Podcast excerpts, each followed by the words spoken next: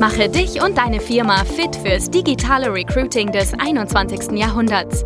Schluss mit Post and Pray auf Jobbörsen oder Direct Search auf LinkedIn und Co.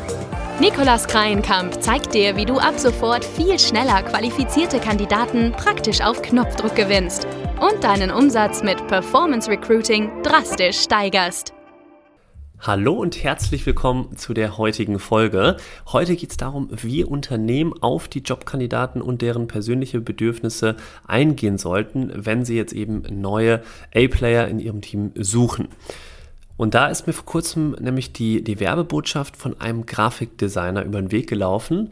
Und da ging es jetzt um das Thema, die Werbebotschaft war ungefähr so aufgebaut. Ich habe mich auf Creatives, also um, auf Werbeanzeigen, für Performance Recruiting spezialisiert und helfe dir dadurch mehr Bewerbung zu erhalten. Am liebsten arbeite ich auch direkt mit Recruiting-Experten zusammen.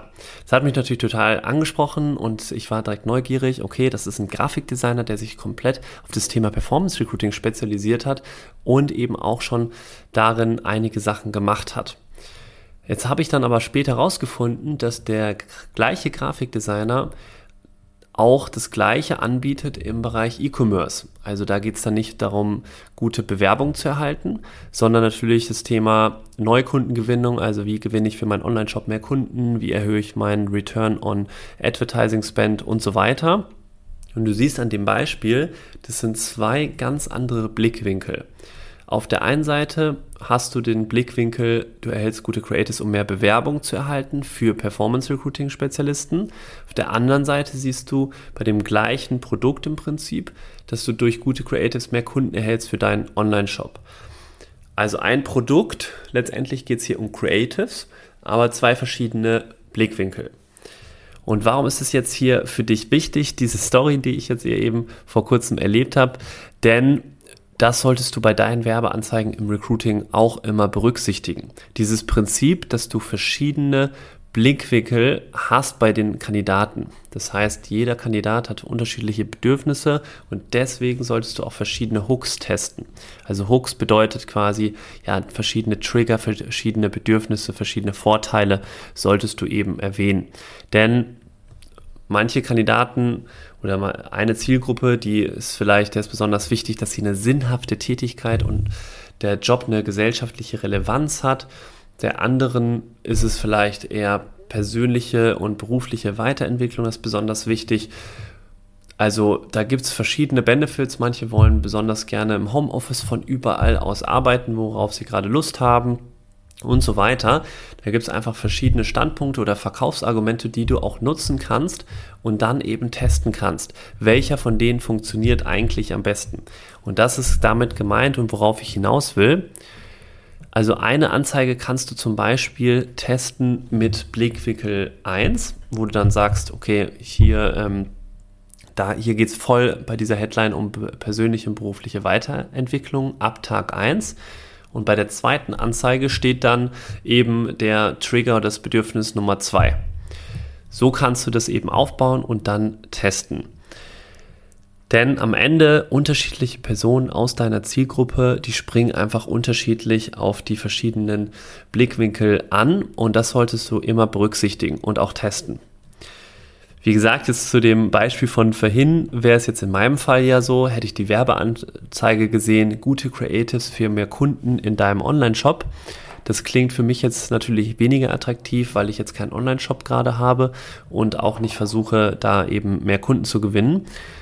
Aber gute Creatives, um jetzt mehr Bewerbung zu erhalten in meinen Performance-Recruiting-Kampagnen, das lockt mich natürlich eher. Ein anderes Beispiel ist jetzt vielleicht mal auch auf den Recruiting Case übertragen, jetzt im Pflegebereich. Da haben wir eine Kampagne geschaltet und da gab es auch natürlich unterschiedliche Blickwinkel. Also, der eine Blickwinkel war, dass man bei dem kleinen Pflegedienst im Vergleich zu den großen Kliniken, also wir haben mit einem kleinen Pflegedienst gearbeitet und im Vergleich zu den großen Kliniken und so weiter, hat man viel mehr Zeit für den Patienten, was ein sehr wichtiges Bedürfnis war bei den Pflegefachkräften, dass man einfach nicht mehr wie am Fließband nur fünf Minuten Zeit hat und sofort zum nächsten Patienten muss und so weiter und so fort, sondern wirklich sich Zeit nehmen kann, mal mindestens eine halbe Stunde bis Stunde bei dem Patienten vor Ort sein kann und sich wirklich um ihn auch kümmern kann.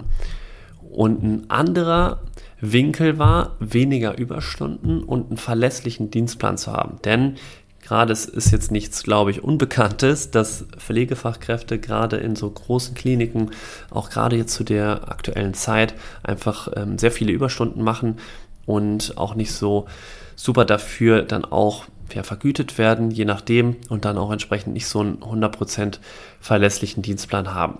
Und haben wir einfach mal getestet. In dem Pflegedienst war es jetzt eben so, dass man weniger Überstunden hat und auch einen besseren Dienstplan hat. Und dann haben wir in diese zwei Blickwinkel einmal mehr Zeit für den Patienten und einmal weniger Überstunden und verlässlichen Dienstplan haben wir dann getestet und herausgefunden, dass mehr Zeit für den Patienten tatsächlich mehr angesprochen hat und dass das am besten geklappt hat.